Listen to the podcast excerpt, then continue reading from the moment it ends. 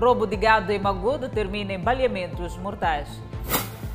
Técnico acusado de roubar 15 microscópios no Instituto de Ciências de Saúde. Estudantes bolseiros da Unilucungo manifestam-se de frente da universidade. Moçambique registra mais 4 mortes por Covid-19.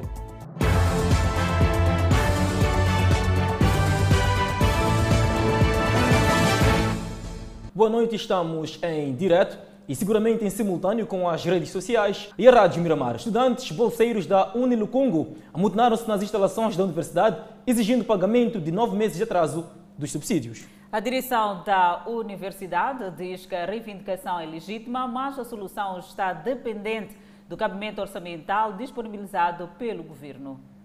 Esta quarta-feira, as instalações da Universidade Unilupung, extensão da cidade da Beira, acordaram com som de patucadas, vuvuzelas e cânticos dos estudantes bolseiros que empunhavam cartazes. São mais de 160 estudantes bolseiros da Universidade Unilupung, na cidade da Beira, que reclamam, portanto, nove meses de atrasos no pagamento dos seus subsídios. Amotinaram-se precisamente de frente da universidade, empunhando cartazes com dizeres como queremos o nosso dinheiro, queremos a justiça. Enfim, dizem que esta situação é recorrente, não é de hoje, daí que desta vez decidiram é, manifestar-se de frente da universidade. Dos nove meses em atraso, os estudantes dizem que receberam 4 mil meticais, um valor que consideram irrisório, tendo em consideração as despesas e dívidas que acumularam neste período.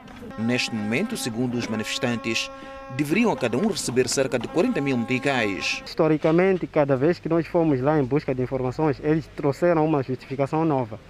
O que, de certa forma, nós chegamos a compreender que há, uma tendência falaciosa aqui de nos trazer os resultados. Os estudantes dizem que numa curta concertação com o Departamento dos Assuntos Sociais foi-lhes prometido que receberiam oito meses em atraso e não um tal como aconteceu há bem pouco tempo. Ontem, porque ouviram que haveria essa, essa manifestação, eles reconheceram este vício histórico que já vem fazendo ah, desde muito tempo, porque nós estamos a manifestar, reconhecemos que isso não começou hoje nem ontem. O porta-voz da Unilicum, extensão da Beira, reconheceu que a reivindicação dos bolseiros é legítima.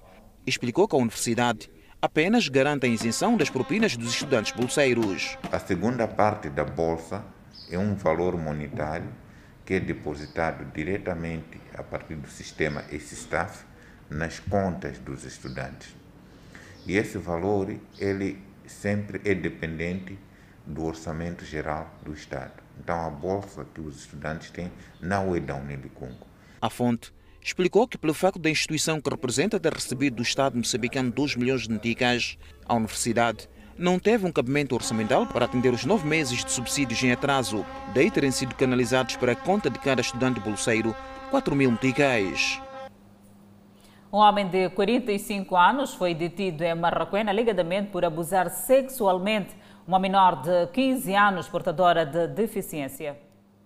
Maria, nome feitiço desta adolescente de 15 anos, contraiu deficiência na perna e no braço à nascença, como resultado de um parto complicado. Mais tarde, a família viria a descobrir que a menor não falava. A gente até evitava de pôr a menina na cidade, por pensar de que na cidade vai ser violentado com rapazes. Então, nós deixamos a menina com a mamãe naquele daquela zona de fora. Está sossegado. Todo o cuidado prestado pela família com o intuito de proteger a menina da maldade dos homens não foi suficiente para evitar abuso sexual do vizinho Alfredo Hu. Até aqui não sei o que é dormir, me dói muito pela essa criança. Sofremos muito para termos essa criança para um senhor daquele fazer uma coisa dele. Uma pessoa que conhece-nos desde há muito, não é uma vizinhança de, de um dia, de um ano. O abuso sexual a menor de 15 anos com deficiência aconteceu na manhã da última quinta-feira. O que Alfredo Hu não sabia é que a mesma menor, apesar de ser muda, iria denunciar o crime. Ela é que me diz eu perguntei se Alfredo não teria vindo buscar cabritos.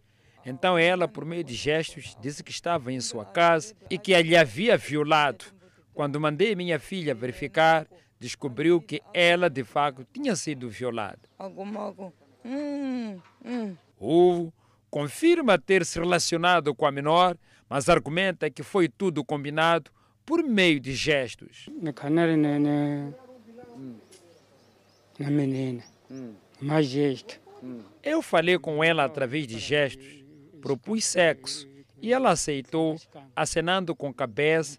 Depois já puxei e fomos fazer sexo. E ela respondeu o quê? Respondeu sim, sim, sim. Alfredo Ruvo diz ter deixado suas duas esposas para se envolver com a menor, movido por maus espíritos. Foi mau espírito que me entrou. Exames efetuados confirmaram a penetração. Assim sendo, Alfredo Rufo será responsabilizado na justiça. Caso demasiado triste. Técnico de saúde afeto ao Centro de Saúde de Grue é acusado de envolvimento num esquema que culminou com o roubo de 15 microscópios no laboratório do Instituto de Ciências de Quilimane. O funcionário com mais de sete anos de serviço, encontrado com microscópios, já tem um historial de roubo de microscópios no setor de saúde, sendo que no primeiro caso teria sido acusado de sumiço de um microscópio no distrito de Gurue e o segundo caso de dois microscópios no Hospital Central de Climane. E neste último caso foi flagrado com quatro dos 15 microscópios quando seguia em direção a Gurue no posto de fiscalização no distrito de Namacura. Mesmo sendo encontrado na posse dos mesmos, nega o seu envolvimento no roubo, mas afirma conhecer o esquema que culminava com o roubo. Estava trabalhando e trabalhei aqui no Hospital Central, não consegui transferir minha esposa do Gurue para cá, então pedi para ir a Mulumbo. No ano passado fui para Mulumbo, fiquei só seis meses, também saí do Mulumbo, transferiram-me aqui para cá na DPS desde o dia 23 de dezembro, nunca mais teve. Como é que você conseguiu carregar 15 microscópios? Não fui eu não, existem pessoas envolvidas dessas. Quem são os envolvidos? Para além de você, quem está envolvido? Balança e um funcionário conivente que está, o Bernardo conhece outros, outros elencos que estão lá dentro, é um funcionário. Sendo que você já foi aluno do Instituto de Ciências e Saúde, ao furtar material do Instituto, não sabia que estava a prejudicar outros colegas? Dizer, só foram identificados, identifiquei e teve conhecimento que eram microscópios. Os microscópios, ora furtados no Instituto de Ciência de Saúde ao nível da cidade de Climane, são do laboratório multidisciplinar naquela instituição. No entanto, teriam prejudicado cerca de 45 estudantes dos cursos de laboratório e farmácia, que têm aquele como principal instrumento das suas disciplinas práticas. Roubos assim avultados é pela primeira vez que está a acontecer. Por isso, logo que nós tomamos conhecimento, acionamos a Cernic para fazer os trabalhos e as primeiras horas eles já estavam lá, fizeram os trabalhos e só para você ver a reação, a resposta tão rápida. Aquilo foi numa segunda-feira de manhã, até o período da tarde da própria segunda-feira, o homem já estava sendo apanhado nas bandas de Namacura. O porta-voz da PRM afirma que a colaboração entre a polícia e o Cernic foram as principais vantagens para a neutralização do cidadão que já se encontrava a caminho do local de venda e neste momento decorrem outras ações para a neutralização de outros envolvidos do esquema. Nós apelamos a qualquer instituição para em casos como estes processar disciplinarmente, expurgarmos uh, os funcionários que têm um comportamento desajustado, uh, porque podem criar prejuízos avultados. A semelhança deste caso, os prejuízos rondam acima dos 2 milhões. O Instituto de Ciência e de Saúde de Climane tem estado a reportar vários casos de roubo ou desvios de bens desde alimentares, entre outros. E recentemente reportou o caso de roubo de mais de oito sanitas recém-instaladas nas casas de banho. Continuamos a falar do crime. Foi capturado em Zavala, na província de Inhambane, o indivíduo indiciado de ter participado no assassinato de um automobilista para em seguida roubar-lhe a viatura. Segundo o Cernic, não há dúvidas de que o jovem faz parte de um grupo composto por três indivíduos que no passado, dia 28 de agosto, teria solicitado o motorista de 38 anos de idade para efetuar um trabalho de carregamento de limão de Zandamela, Maputo. Chegado ao local, a gangue teria mobilizado o automobilista, tendo com recurso a este martelo desferido golpes na cabeça que resultaram na perda de vida de Amici, proprietário da viatura. Em seguida, os criminosos teriam levado o corpo e atirado num tanque cisterna abandonado. Trata-se de um crime de homicídio voluntário qualificado, em que este cidadão, com recurso a martelo, na companhia dos seus comparsas, teria desferido uma sequência de golpes ao malogrado com o intuito de roubar a viatura. O Serviço Nacional de Investigação Criminal ativou as suas linhas operativas e fez um trabalho de inteligência que culminou com a recuperação da viatura e a neutralização deste indiciado, que nos próximos dias será presente ao meritíssimo juiz de instrução criminal para a sua legalização. O indiciado assume ter participado no crime, porém explica que envolveu-se no caso a convite do amigo para reparar uma viatura. Eu fui, fui, fui levado como um mecânico para ir ver um carro. Chegado lá, os que me chamaram é que fizeram, é que mataram o dono do carro. Usaram martelo. Sim. Fizeram com martelo? E bateram com martelo. Depois lhe carregaram, foram no mato. Eu fiquei no carro porque eu fui lá, a intenção minha era de, de, de, de arranjar carro. Sim. Chegou de reparar o carro? Não, chegado lá, a história já não era de, de, de reparar o carro. Disseram que entra no carro e dirige o carro.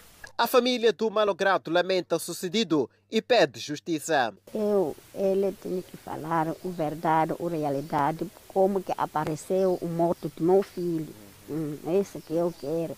Porque ainda continua a chefe a dizer que eu estou com dúvida ela sozinha não pode fazer nada. Eu quero que ele fale a verdade da pessoa, como que ele conseguiu, como que ele fez. O Serviço Nacional de Investigação Criminal, a nível da província de Inhambane, promete dar a continuidade na investigação deste caso, a fim de neutralizar outros integrantes desta quadrilha. Nós temos uma informação de que trata-se de tem alguns seus comparsas que estão a monte e nós estamos a trabalhar para esclarecer por definitivo este tipo legal de crime. Nos últimos dois anos, a província de Inhambane tem vindo a registrar vários casos criminais relacionados com homicídios. Depois de quase três anos, as obras de reconstrução e requalificação do Mercado Santos na Matola foram concluídas. Os vendedores saúdam o término das obras, mas queixam-se de falta de clientes. Foram anos de espera por um mercado condigno. Obras da construção e requalificação do Mercado Santos concluídas. Vendedeiras como a dona Marta já podem exercer a atividade no mercado em condições seguras. Estamos sentando bem, bem organizado. Já não estamos a queimar com calor, estamos na sombra. Nem chuva, só estamos a ver que hoje está chovendo.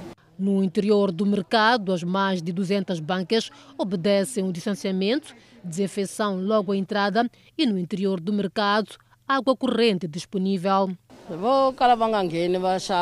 Os clientes ainda não estão habituados, mas estamos felizes de estar aqui. Não corremos o risco de ser atropelados. Um cenário que atrai alguns clientes, como Dona Olívia, que entra pela primeira vez. Sim, corremos risco de saúde por causa de, de, das condições lá fora, né? Toda a poeirada aí vinha para os alimentos, nós comprávamos e olha. Mas agora está tudo bem, está tudo bem. Estão de parabéns também com a limpeza das mãos, está tudo bem.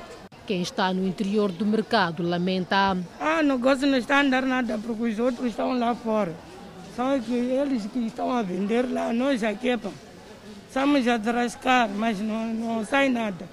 O tomate está a apodrecer, batata está a apodrecer, salada, como vocês também estão a ver, aquele salada ali de antes do ano até agora. Do lado de fora, os vendedores justificam sua permanência nos passeios ao longo da Estrada Velha. E quando estamos ali dentro do mercado, disse que o mercado ainda não está feito, porque não tem energia, não tem água, não tem, não, não, não, não tem guarda.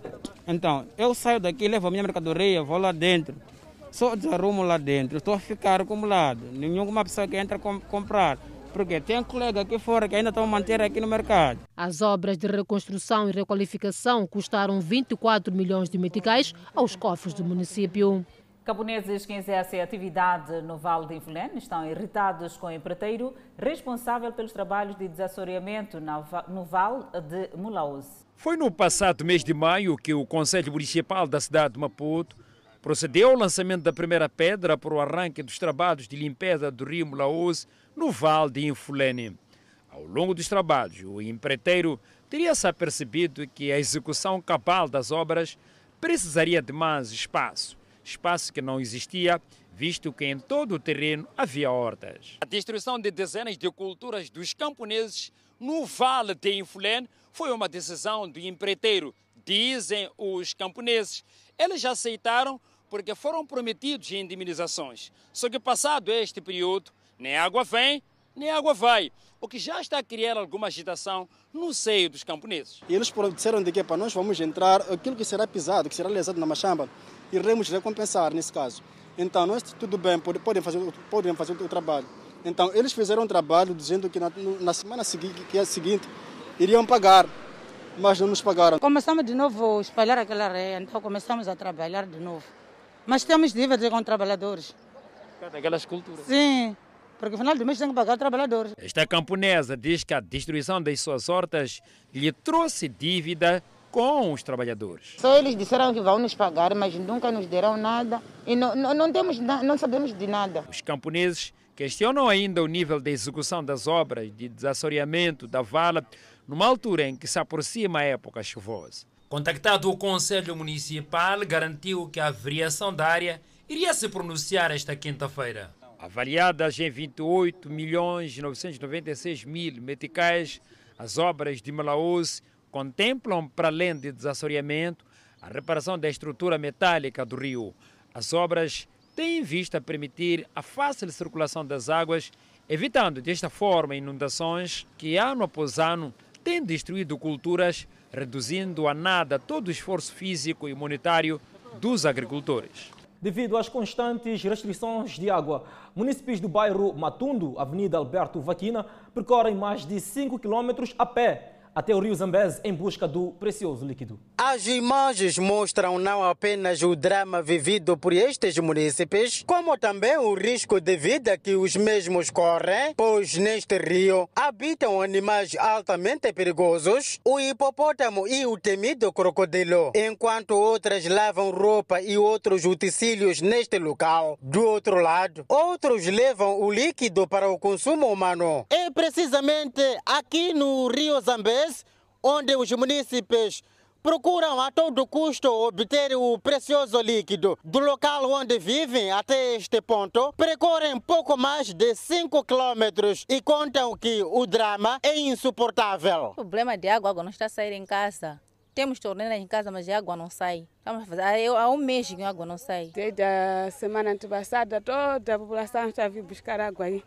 Vamos ver essa água, bebemos, tudo, consumimos tudo aí mesmo. Água, lavar. Lavam aqui? Sim, beber, beber água, aí mesmo. Não temos como. Estamos a sair muito longe para vir buscar essa água. Nas torneiras, a água não jorra. A pequena horta da dona Antônia Antônio já está a secar.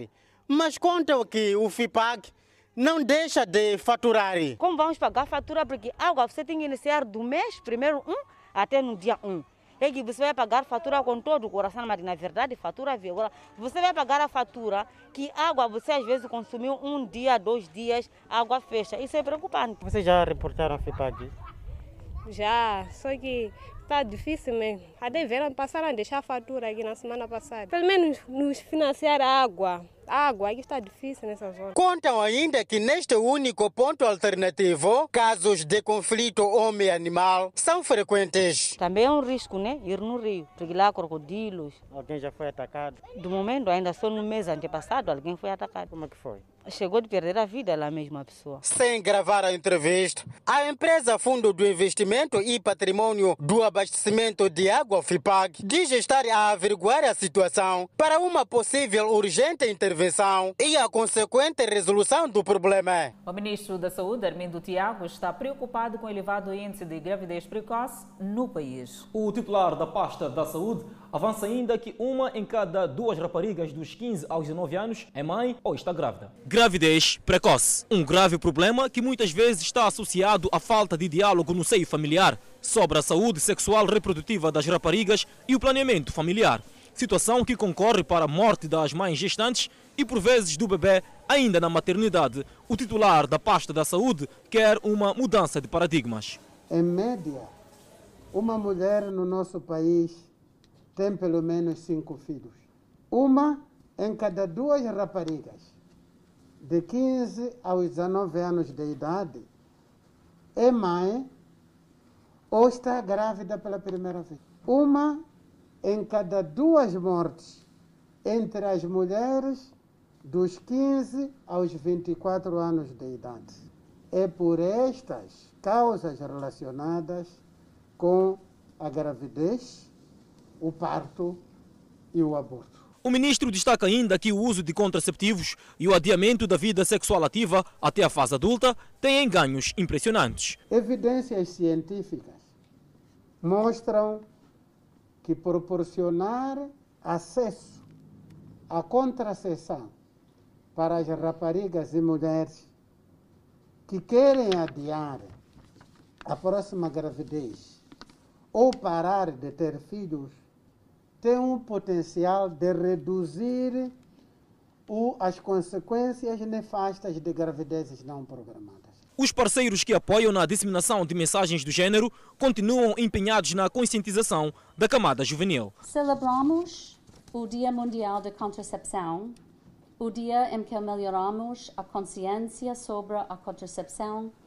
para que os jovens, raparigas e rapazes possam tomar decisões informadas sobre a sua saúde sexual e reprodutiva. Marta Mahumani, de 20 anos de idade, fala de algumas vantagens que tem tirado dos programas de orientação sobre a saúde reprodutiva. Estou a ter uma formação saudável, livre das gravidez indesejada, livre das ITS, livre das fístulas obstétricas. Armindo Tiago fez saber também que se as raparigas e mulheres tivessem os meios adequados para espaçar as gravidezes por um período de 3 anos, poder-se-ia evitar a morte de 18% de crianças que perdem a vida até aos 28 dias, de 24% de crianças que morrem até o primeiro ano de vida e de 35% das crianças que morrem até aos 5 anos de vida. A intervenção acontece no âmbito da celebração da Semana Mundial da Contracepção, cuja efeméride celebra-se a 26 de setembro. Seguimos com a evolução da Covid-19, no dia que o país registra mais quatro óbitos por novo coronavírus. Moçambique registrou mais 286 casos totalmente recuperados da Covid-19. Com este número, sobe para 4.350 totalmente recuperados da doença. O país tem um cumulativo de 193 pessoas internadas em unidades hospitalares devido à Covid-19, das quais 47 estão sob cuidados médicos. No outro quadro, vamos apresentar o número de casos positivos. O país tem acumulativamente 7.262 casos positivos registrados, dos quais 6.976 de transmissão local e 286 importados. Moçambique testou nas últimas 24 horas 1.427 amostras, das quais 148 revelaram-se positivas. Todos os 148 casos hoje reportados são indivíduos de nacionalidade moçambicana. Destes, 147 casos resultam de transmissão local e um importado.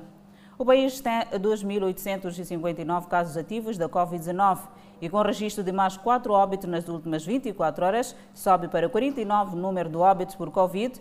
Os óbitos registrados, um é do sexo feminino e três masculinos. Desta feita, seguimos com mais informações. A adoção de hábitos de vida não saudáveis leva ao aumento de doenças não transmissíveis, com destaque para cancros que tendem a pressionar o setor da saúde. O mundo está a passar por uma transição demográfica e epidemiológica marcada por doenças não transmissíveis que se afiguram principais causas de morte prematura e incapacidade. Moçambique não é exceção é mesmo por isso que o setor da saúde, já pressionado por essas doenças, se debate para implementar novas orientações da Organização Mundial da Saúde. Houve novas orientações por parte da OMS e houve necessidade de fazer a revisão daquilo que eram instrumentos e normas dentro da oferta destes serviços.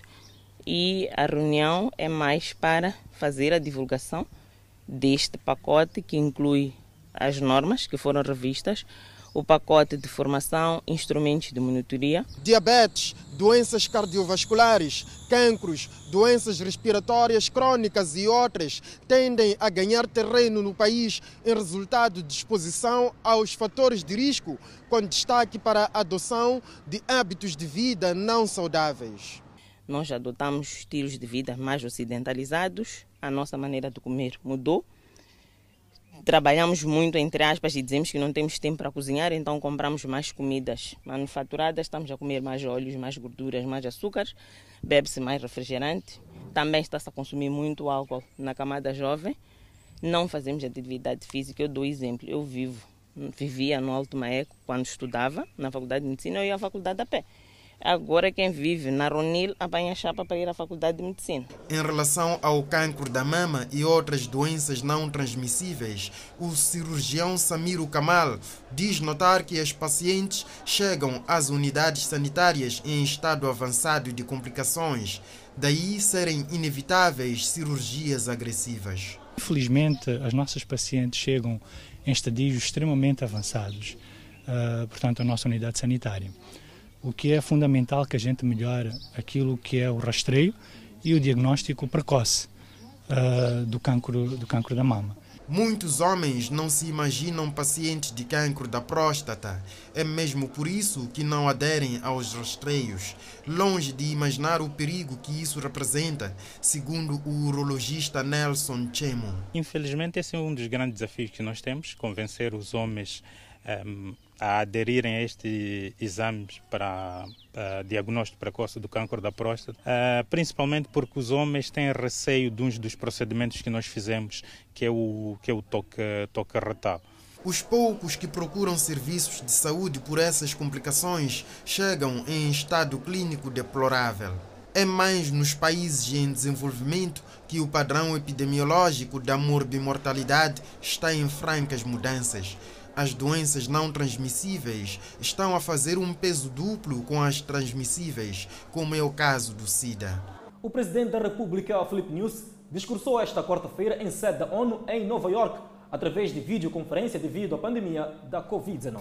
Filipe News pede coesão entre os países para pôr fim aos problemas globais, com destaque para o terrorismo, pandemias e pobreza. O presidente da República, Felipe News, discursou esta quarta-feira no âmbito das celebrações dos 75 anos após a criação da Organização das Nações Unidas, ONU.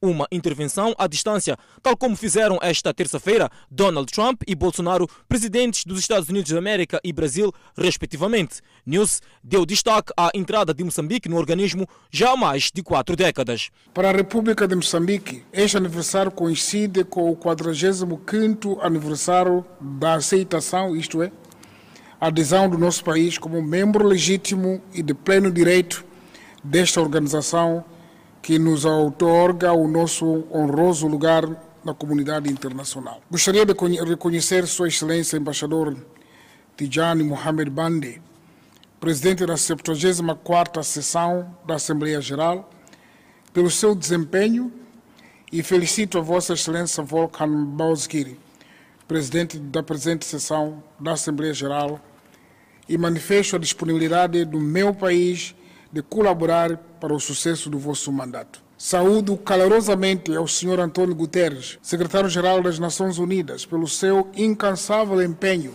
o empoderamento da mulher e outros feitos da ONU chamou a atenção de News. Os esforços com vista ao empoderamento da mulher são uma realidade que se vai aprofundando. O lema desta Assembleia Geral traduz fielmente a essência das Nações Unidas e constitui um apelo à renovação da visão de um mundo integrado e sinérgico, onde as nações se exprimam de forma aberta e atuem de forma coordenada na promoção do desenvolvimento sustentável e inclusivo. Felipe News pede coesão entre os países para pôr fim aos problemas globais, tais como o terrorismo e pandemias. Senhor Presidente, Excelências, Moçambique saúda e reafirma o seu apoio às ações do Secretário-Geral, visando a reforma das Nações Unidas nas vertentes da paz e segurança, operações de paz, desenvolvimento e da gestão da organização.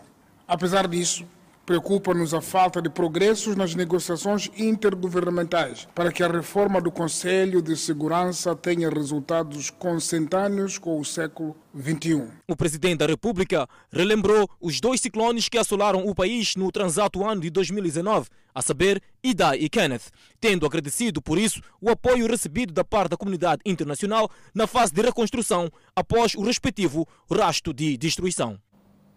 A Torre Eiffel, um dos principais pontos turísticos de Paris, na França, foi esvaziada após denúncia de bomba no local na manhã desta quarta-feira. Uma fonte da polícia relatou que o monumento foi esvaziado depois que receberam uma ligação que uma bomba teria sido deixada no local. A polícia recebeu a denúncia por volta das 11 horas locais, informando que uma bomba havia sido colocada no monumento, que é uma atração turística. Por precaução, as autoridades retiraram os visitantes da torre e isolaram o perímetro de segurança. A empresa responsável pela gestão da torre ainda não divulgou informações oficiais sobre o caso, não confirmando deste jeito a ameaça de bomba. O monumento de 131 anos recebe cerca de 25 mil turistas por dia em condições normais. A torre tem 324 metros de altura e anualmente recebe cerca de 7 milhões de visitantes. A torre já foi fechada em outras ocasiões por ameaças de suicídio, de bomba e até por greves trabalhistas. Por causa da pandemia do novo coronavírus, a torre ficou fechada por três meses e foi reaberta parcialmente a 25 de junho. Depois do incidente desta quarta-feira, já foi reaberta ao público, de acordo com a imprensa local. Acompanhe no próximo bloco, Mirko Amazônia aponta a paz efetiva é devido ao diálogo entre as partes. E alguns deslocados devido ao conflito em Manica queixam-se de falta de comida. Mais detalhes já seguiram o intervalo.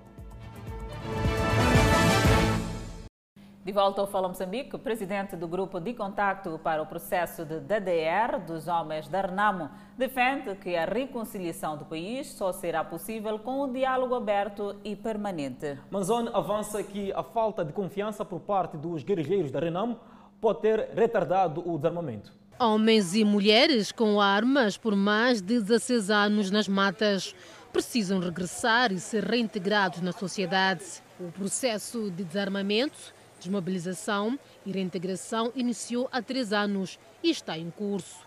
O diálogo permanente é fundamental para a reconciliação do país rumo à paz efetiva.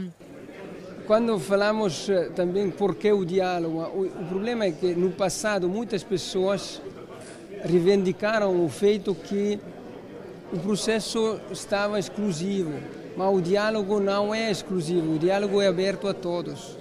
Segundo o enviado especial do secretário-geral das Nações Unidas, os combatentes devem ser reintegrados com dignidade junto das comunidades para que sejam um agente ativo neste processo da paz definitiva. Mazone, que falava durante uma palestra na Universidade Pedagógica de Maputo, avança que a falta de confiança por parte dos guerrilheiros pode ter retardado o desarmamento avança que as armas não podem estar nas mãos de partidos políticos. O que o, o general Nhongo agora está a reivindicar são uh, pontos que são todos no acordo de paz. Não são pontos. O acordo de paz, primeiro, o acordo de paz não é segredo, é o acordo de paz está no, no, no publicado no, no, sítio web do, do governo. E, e lá, uh, se, se ele considera que não tem que não temos pontos que ele temos de dialogar, mas não temos de matar. Podemos dialogar. Sobre o conflito atual em Cabo Delgado, o diplomata defende que o diálogo pode ser uma saída. Porque o problema em Cabo Delgado é um problema que é também um problema que precisa de um diálogo também. Não precisa somente das armas e de, de, de uma resposta, de, de, de responder militarmente, precisa também de, de, de ver se temos uma janela possível para dialogar. É claro, acho que o diálogo é sempre o melhor instrumento para resolver todas as diferenças. Desde o início do processo de DDR, já foram desmobilizados cerca de mil homens das forças residuais da Renamo e estão em falta 4 mil, num processo que se espera que termine até finais do próximo ano. A palestra contou com a presença de estudantes, docentes e várias individualidades. Alguns deslocados dos ataques armados no distrito de Gondola, em Manica, queixam-se de falta de comida e material para a construção. Este é um dos centros de acolhimento de deslocados de ataques armados, localizado no distrito de Gondola, província de Manique. Aqui vivem mais de 200 famílias que deixaram suas zonas de origens, temendo ameaças dos homens armados. Eu saí de um de vir aqui estou a fugir de guerra por causa de comida. Estou a sofrer de comida mais roupa. O mesmo sentimento é partilhado por Baltazar, que tem 17 filhos, fugiu do conflito armado e hoje, na sua casa, nada tem para comer. Eu não sei, não tenho comida, estamos mal mesmo aqui. Os deslocados já começaram a construir suas residências no local de reassentamento, pois não pretendem regressar aos locais de conflito armado porque temem a ameaça de homens armados. A situação de que o problema que chama aqui a cobertura, e a quase de plásticos, com esses barulhos que falou, sim, mais portas, outros não temos, sim mas ar às vezes não temos. Tendo em conta que é um problema que prevalece desde o início deste ano, as autoridades estão a criar uma nova abordagem de intervenção sustentável na vida dos deslocados. Que significa garantir que tenham acesso à terra para poderem construir as suas habitações, significa terem acesso a material de construção para construir as suas habitações significa terem acesso à terra para o desenvolvimento da atividade agrícola, que é a principal atividade eh, dos deslocados. Significa ter que ter apoio em insumos, em sementes e material de trabalho para poderem eh, intervir na próxima época agrícola e poderem produzir para seu próprio sustento. As autoridades garantiram que as forças de defesa e segurança já estão nas zonas de ataques armados para repor a ordem, segurança e tranquilidade públicas. E espera-se que até o fim do presente ano os deslocados retornem às suas terras de origem. Já na província de Cabo Delgado, o governo está a apoiar as famílias deslocadas devido aos ataques armados em zonas de reassentamento. Espera-se, com a medida, descongestionar os atuais centros de acolhimento e residências de parentes. Várias famílias que fogem de ataques armados na região centro e norte de Cabo Delgado encontram-se espalhadas pela província. Algumas estão em centro de acolhimento e outras foram recebidas por parentes.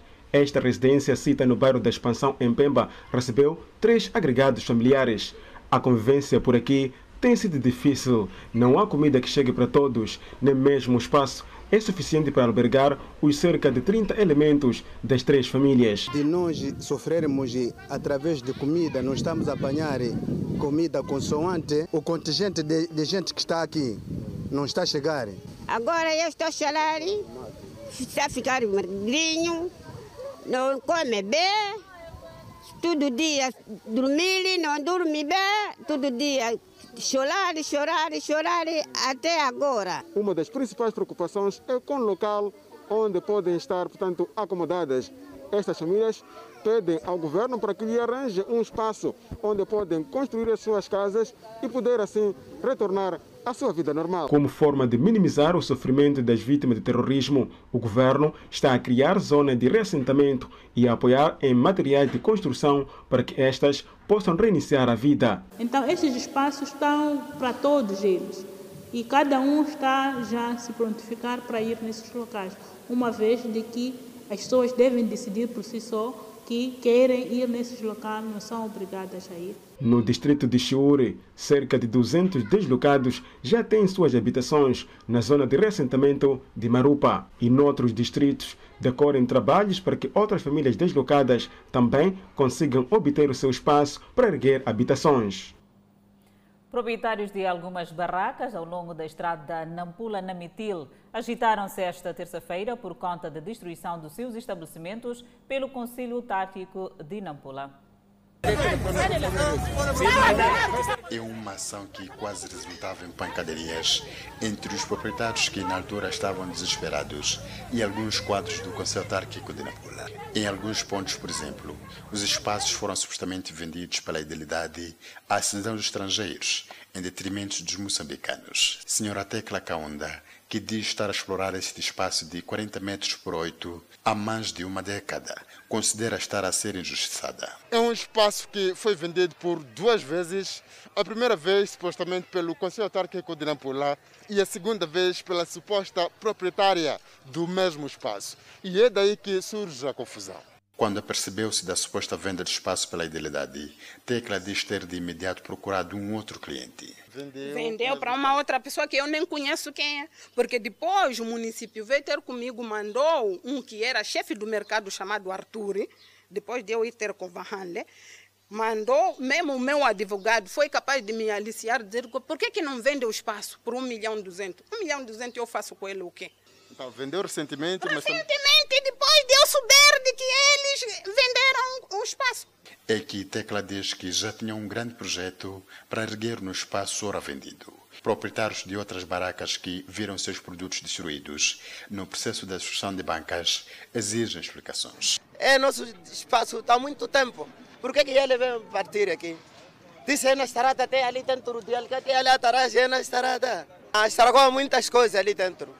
Sumo, pipitas, não sei, calicone, óleo. Tá ali que eu armei ali, vai lá ver ali fora que eu armei. Não sei o que vou fazer com aquelas coisas. Há quem refere que houve violação da lei de terra no processo da destruição das barracas. A lei de terras diz que todo cidadão que ocupa uma área por mais de três anos tem direito ao uso e aproveitamento. O Conselho Autárquico de Nampula não quis pronunciar-se sobre o assunto quando procurado pela nossa equipe de reportagem e prometeu falar dentro de dias. Não perca no próximo bloco, alfândegas de Moçambique, na Beira, apreendem carga por declaração enganosa. E o indivíduo está detido na posse de drogas. São notícias a acompanhar logo após o intervalo. Até já. De volta ao Fala Moçambique, as alfândegas de Moçambique apreenderam na cidade da Beira contentor de roupa no lugar de fechaduras e insecticidas, tal como o seu proprietário falsamente declarou no momento da importação. Um agente econômico nacional viu a sua mercadoria apreendida pelas autoridades alfandegárias depois da viatura que transportava o contentor de roupa usada ter deixado o porto da cidade da Beira. As alfândegas de Moçambique dizem estar-se numa situação de sonegação por falsas declarações em que o proprietário desta mercadoria terá declarado tratar-se de inseticidas e fechaduras terá pago, portanto, em termos de direito, mais de 200 mil meticais, enquanto que, na verdade, devia pagar mais de 1 milhão e 400 mil meticais. Com falsas declarações que proferiu na altura da importação desta mercadoria, o referido agente econômico, caso tivesse tido sucesso nesta sua frustrada tentativa de sonegação fiscal, lesaria o Estado moçambicano em mais de 1 milhão e 200 mil meticais. Pode-se compreender as motivações que estejam por detrás destas operações fraudulentas. É tudo na tentativa de sonegação dos impostos. Portanto, para este caso, trata-se de um descaminho por falsas declarações.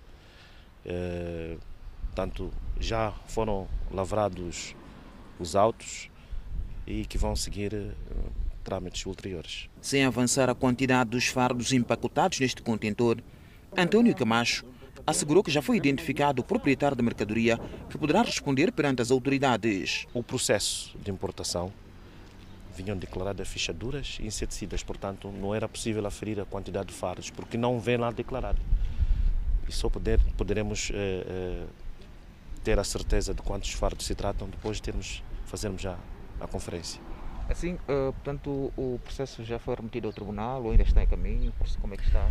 Neste preciso momento, o processo encontra-se ainda uh, uh, em fase de instrução dentro das alfândegas, dentro da autoridade tributária, mas ob obviamente vai seguir para, para, para os tribunais. A mercadoria apreendida pelas alfândegas de Moçambique na cidade da Beira é proveniente da República da China.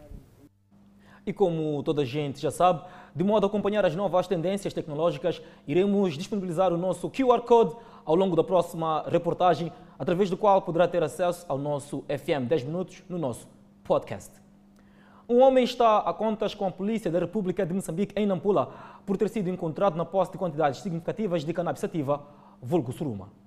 O cidadão ora detido pela polícia na Pula foi encontrado com este produto no posto de controle de Alto Ligonha, fronteira com a província da Zambésia, no processo das habituais fiscalizações dos homens da lei e ordem. Eu tinha comprado lá na margem do rio Coisa do Ligonha, daí para aquela emoção que eu ouvia nesse dia, comecei a transportar para aqui para eu revender também, para conseguir alguma coisa. Não é o primeiro caso de tráfico de drogas que a polícia na Pula reporta no presente ano. A Polícia da República de Moçambique, juntamente com outras eh, forças de defesa e segurança que se encontram nos postos de controle, eh, continuam a fazer um trabalho efusivo com vista à garantia da ordem e segurança pública e eh, evitar que entrem na nossa província substâncias como essas e não só. E como resultado já tivemos esta, esta apreensão e o trabalho da polícia irá continuar até que não existam pessoas que tentem enveredar por essas ações.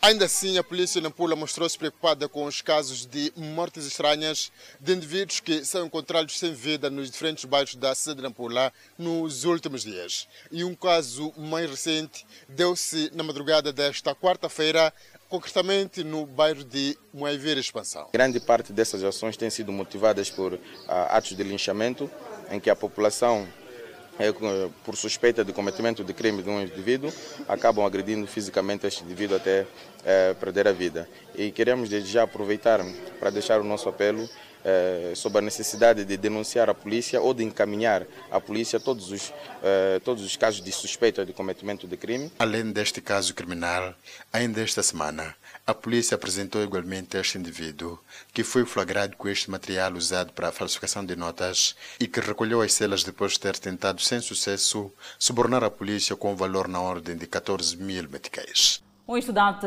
foi expulso do Instituto de Formação de Professores em Quilimane por ter exibido certificado falso. O chefe da Secretaria do Instituto de Formação de Professores de Quilimane avançou a nossa reportagem que a ação está enquadrada nos trabalhos que vêm sendo levados a cabo no contexto de certificação das notas dos estudantes. E neste processo foi notificado esse estudante que terá frequentado o ensino secundário na cidade de Climane e de imediato foi tomada uma medida que foi a do regresso para sua residência. O estudante terá viciado o certificado da décima classe, certificado esse que terá adquirido na Escola Secundária Geral do Colane, aqui na cidade de Climane e porque a nota de 10 valores não permite para que possa ingressar ao Instituto de Formação de Professores aqui na cidade de Climane, o mesmo terá viciado para 12 valores, nota essa que lhe deu acesso para poder concorrer e assim ser apurado para a ingressão à formação de décima mais um.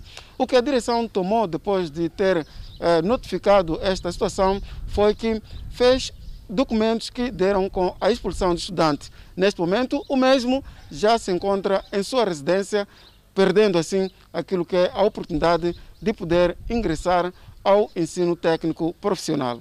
A escola comunicou que as notas que ele tem, a média que devia ter é 10, mas eh, as notas foram rasuradas e o certificado aparecia com 12.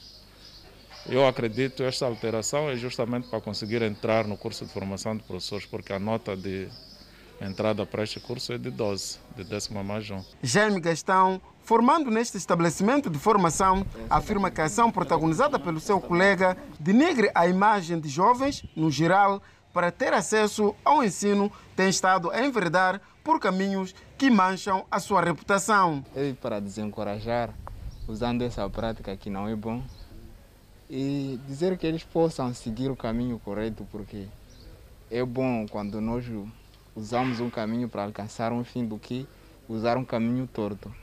O Instituto de Formação de Professores de Climane tem mais de 300 formandos que frequentam o curso regular de formação de professores décima mais um. Para a alegria dos novos clientes, energia elétrica chega ao posto administrativo de Amatongas, em Gondola, província de Manica. O ano de 2020 entra para a história dos habitantes do posto administrativo de Amatongas, no distrito de Gondola. A energia elétrica da rede nacional proveniente da hidroelétrica de Chicamba chegou às residências. Eu sou morador deste bairro há, há bom tempo. Não é? Tudo isto era mata, e mas com o desenvolvimento da corrente elétrica tudo mudou. O sonho começou a tornar-se realidade no mês de setembro do presente ano, com a implantação do posto de transformação de energia. Essas obras surgem na sequência da orientação dada pelo Presidente da República na sua visita à província de Manica, o qual a EDEM investiu cerca de 2,1 milhões de meticais para a sede do posto administrativo da Matonga. Domingos Luiz já pensa em ver os programas da TV Miramar depois de ficar muito tempo sem a corrente elétrica. Já vamos assistir a Miramar, exatamente, e sem problemas. Já agora já não, não tem escutado. Está a ver? Nosso, meu vizinho, meu, nosso vizinho também, nós todos, está a ver? Nem complicação não tem. As autoridades na província de Manica acreditam que, com a energia elétrica, mais investimentos podem chegar ao posto administrativo de Amatongas. A vida vai mudar para o melhor aqui em Amatongas. Passamos a ter energia, passamos a ter possibilidade de iluminação pública, passamos a ter possibilidade de iluminação de termos energia em casa, passamos a ter energia nas instituições públicas e isto vai melhorar as nossas condições e qualidade de vida. Espera-se que até 2030 todas as localidades e postos administrativos da província de Manica beneficiem da corrente elétrica da rede nacional. E vamos observar mais um breve intervalo e voltamos dentro de instantes.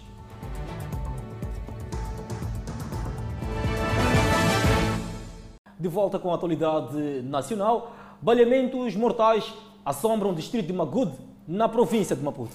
Em causa está um conflito entre duas famílias na sequência de um suposto roubo de gado. Era o último adeus a dois membros da mesma família, na manhã desta quarta-feira. Lágrimas e luto pairam na família Manique, que já perdeu três membros em menos de três meses.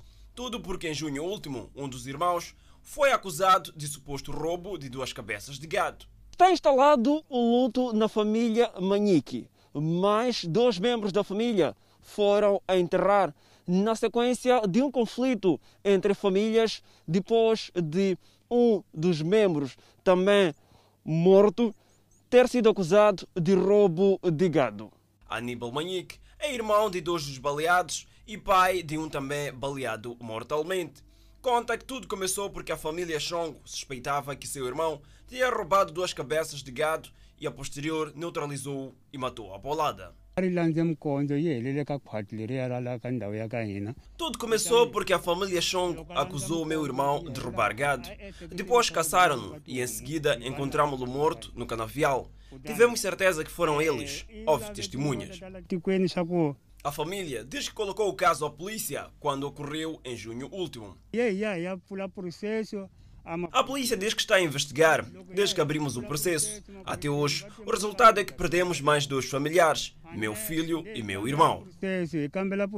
A família disse-nos que, sem saber as razões, no passado dia 15 de setembro, viu sua casa cercada pela polícia, onde foram levados e torturados porque estes procuravam pelo filho e irmão do Sr. Aníbal, que eram procurados por supostamente ter baleado dois membros da família Chongo em retaliação à morte de seu familiar em junho. A razão começou no roubo de gado, porque roubaram, desapareceram duas cabeças de gado daqui da família Chongo. Então aí começaram a investigar, suspeitaram a família Manique, daí não sei o que, que aconteceu. Os dois membros desta família, acabados de enterrar, foram presos quando se encontravam na casa de um familiar em Xinavan, que também testemunhou o sucedido. É, quando chegaram, nem deu tempo para nós falarmos.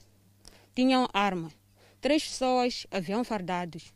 Outras pessoas não tinham, não, não tinham o uniforme do, da polícia. Por sua vez, a polícia diz que está a investigar o assassinato. Dois indivíduos foram encontrados na mata, também vítimas de baleamento, e e a partir deste, deste, dessa altura tentamos perceber se estávamos a falar dos mesmos casos. O governo distrital repudia as contendas entre os municípios locais e aconselha o diálogo permanente. Não faz nenhum sentido que neste processo de produção de carne possamos ter divergências insanáveis.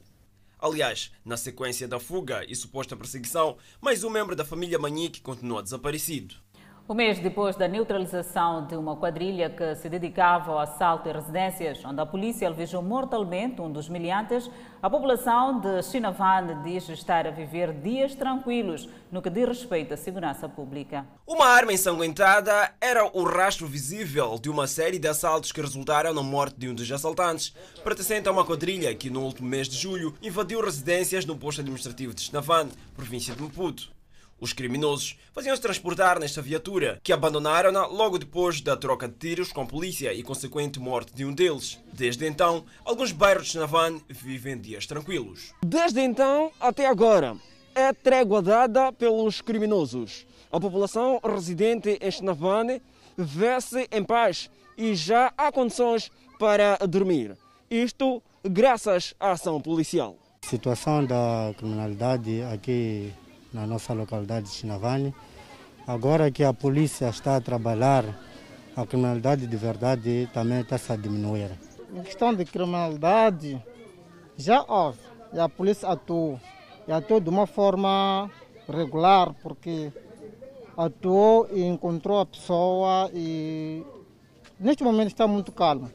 A criminalidade parou, o roubo também parou. Não sabemos o avante que vai, ter, que vai acontecer. A intervenção policial é apontada como a principal causa. Pelo menos desde aquela última vez, né? Desde aquela última vez, acho que as coisas estão um pouco atenuadas. Já não é como antes. Nós, pelo menos, estamos a verificar melhorias aqui em Chinavane, porque nós passávamos muito mal mesmo de roubos, que mesmo a partir de lâmpadas, pessoas mesmo tiravam, mesmo lâmpadas. Mas pelo menos desde aquele momento até já as coisas estão um pouco melhoradas mesmo, sim. Mesmo com cortes de energias, só não ficamos seguros porque ainda não habituamos, sempre temos que ficar de olho, com ouvidos fora, mas já melhorou. Nesse ponto que a polícia interviu aquilo, temos a ver com Estão a trabalhar a polícia. A falta que, por exemplo, está a ver isso aqui, apesar de que é um posto administrativo, isso já passa a ser um distrito, mas não temos meios de transporte para a polícia. Apesar da aparente calma dos malfeitores, os residentes dizem estar sempre em alerta. Alguns membros da claque oficial do Clube Desportivo de Maputo e sócios reivindicaram esta quarta-feira em frente ao clube, onde exigiram a não continuidade da atual direção na gestão da agremiação alvinegra, que enfrenta crise financeira. Continua difícil o encontro de uma solução para resolver a crise no Grupo Desportivo Maputo. Funcionários e jogadores não recebem salários desde o último mês de fevereiro. Os jogadores de futebol têm recebido ajuda alimentar dos adeptos e simpatizantes do clube. Os adeptos e sócios alvinegros juntaram-se na sede do Desportivo Maputo para manifestar a indignação perante a incapacidade de resolução dos problemas por parte da atual direção. É um movimento de insatisfação encontrado pelos sócios e adeptos do desportivo que juntam-se para exigir a demissão imediata de Inácio Bernardo como presidente do desportivo. Tudo porque os funcionários e os jogadores não recebem salários há meses. A crise está instalada no clube alvinegro. Nossa posição é que o Inácio se demita, ainda hoje. Já um bom tempo desportivo. Ele, ele não é um sério para nós. Nós queremos que ele se demita de boa maneira, sem uma pressão, sem nada, porque aquilo que prometeu não cumpriu, né, Sr. Bernardo? Acho muito, muito correto que a, a direção demita-se na naturalidade, porque nós já vivemos só com uma comissão de gestão. Então, uma direção que há quatro anos não consegue nos fazer, não consegue nos mostrar uma luz verde, praticamente não serve para nada. Não é cinco meses que está para faltar para, para terminar para o fim do mandato que vai, vai fazer algo credível para os adeptos, os sócios. Os sócios e adeptos do Desportivo Maputo entendem que a direção não tem respeitado as preocupações apresentadas por eles. Pelo contrário. Hoje em dia, no desportivo, há pessoas que dizem que nós somos insurgentes, nós temos cotas em dias, aqui ninguém está a dever, mas algumas pessoas infiltradas que querem desgraçar o nosso clube do coração, diz que nós que estamos aqui somos insurgentes, mas os insurgentes são eles, porque quem dá nome é Xará. Entretanto, perante as exigências e o mau momento que o clube atravessa na componente da gestão, a direção do Desportivo Maputo vai ceder à pressão e apresentar nos próximos dias a sua demissão. Com a crise profunda que o clube atravessa, onde jogadores e trabalhadores não recebem salários há nove meses, na última segunda-feira, o treinador da equipa principal de futebol, Dário Monteiro, apresentou pedido de demissão.